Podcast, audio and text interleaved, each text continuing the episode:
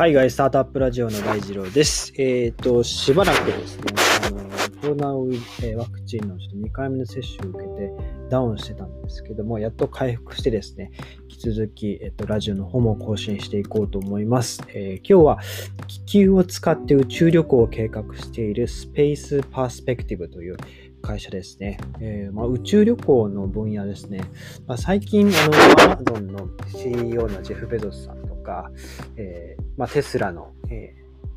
ーと、あ、イーロン・マスクさんですね。ど忘れちゃった。あと、えーバージングループですね。の、えっ、と、リチャード・ブランソンさんか。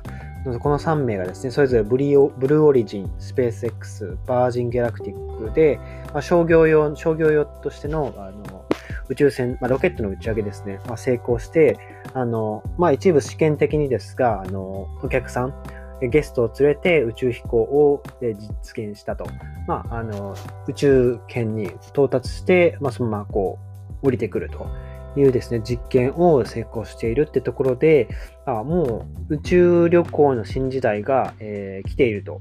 いうところですね。あの、まあ、今、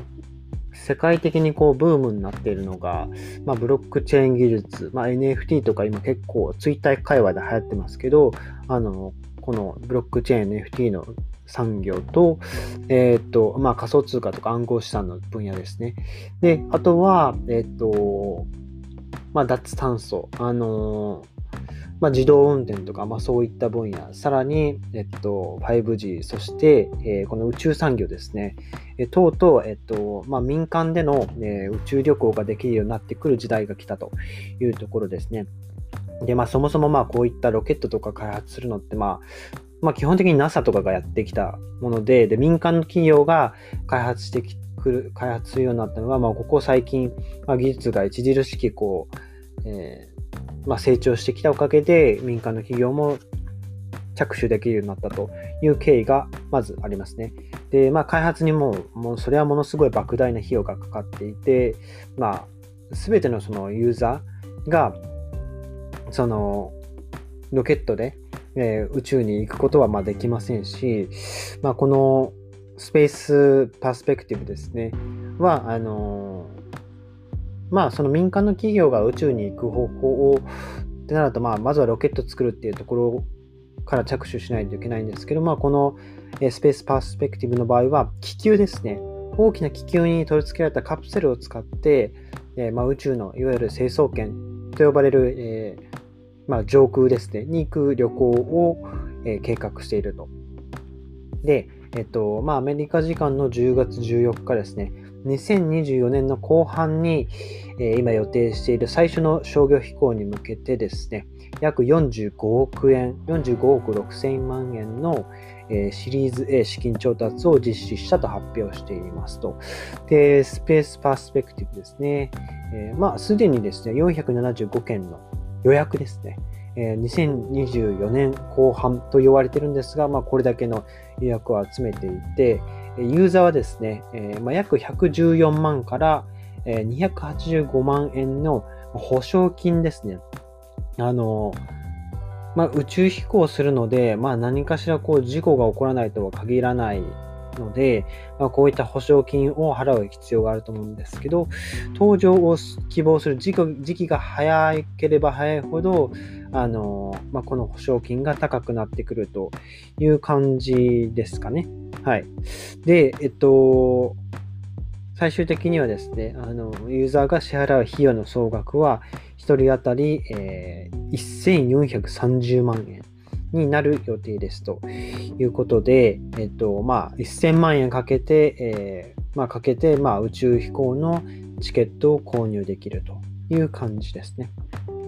まあ、ただですね、まあ、このスパスペースパースペクティブの場合は、その大気圏の、まあ、めっちゃくちゃこう高い位置まで行くことはできなくて、まあ、無重力も体験することはできないそうです。で、その宇宙、どこからがまあ宇宙かっていう話があると思うんですけど、あのどうやら宇宙の境界線っていうのがあるらしくって、カルマンラインっていう、えーまあ、いわゆるその地球のこう海ですね、海抜高度って言われる海から、えー測った高さですね。これが 100km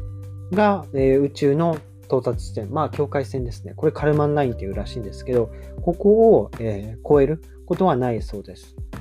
ただ、えー、このスペースパースペクティブの気球は、えーまあえっと、地球上の、えーまあ、約 30km の高さまで、えー、行くことができると。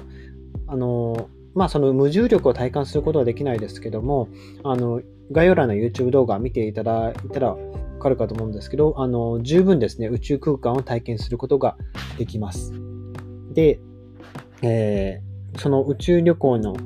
内容としてはですね、まあ、大体6時間の飛行で、えー、っと、約2時間でですね、えっと、2時間かけて、え徐々に上昇していくと。え時速20キロメートルほどでですね、速さで2時間かけてゆっくり上昇していって、2時間かけて、えー、まあ、その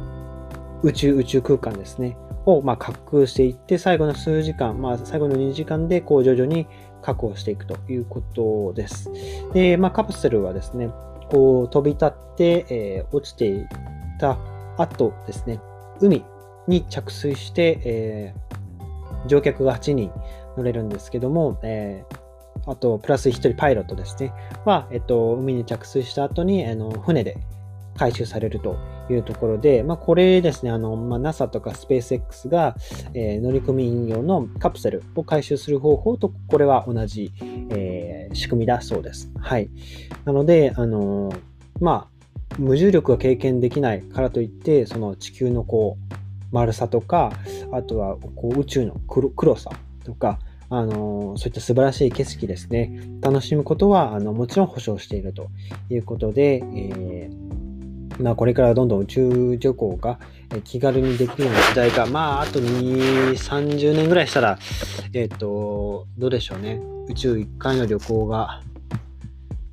300万、400万とかなると、もっと行きやすくなるかもしれないですが、まあ、そこまで魅力があるかどうかって言われると、まあ、その宇宙にどれだけ関心があるかどうかですね。はい。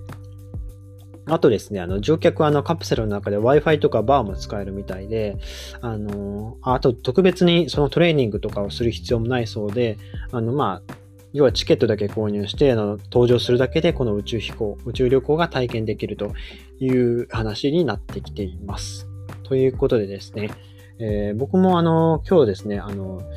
たまたまあの書店を見ていったらですね、あの、宇宙関連の本が、あの、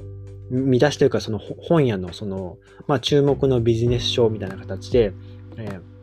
置かれていたので、あ結構宇宙産業へ来てんだなと思ってて、宇宙の扉をノックするリサ・ランドールさんって方と、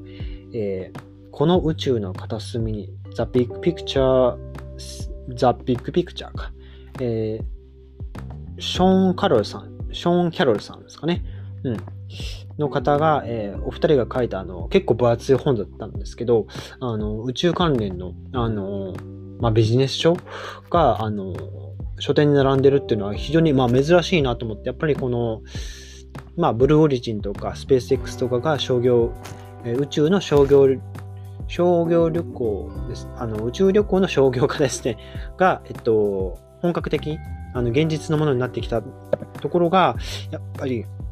あの、本屋とか、まあ、そういったメディアでも取り上げられているあの理由の一つだなと思いますので、まあ、こういった宇宙産業ですね、まあ、これからどんどんどんどん発展していくんじゃないかなと思います。はい。まあ、ここが発展していくと、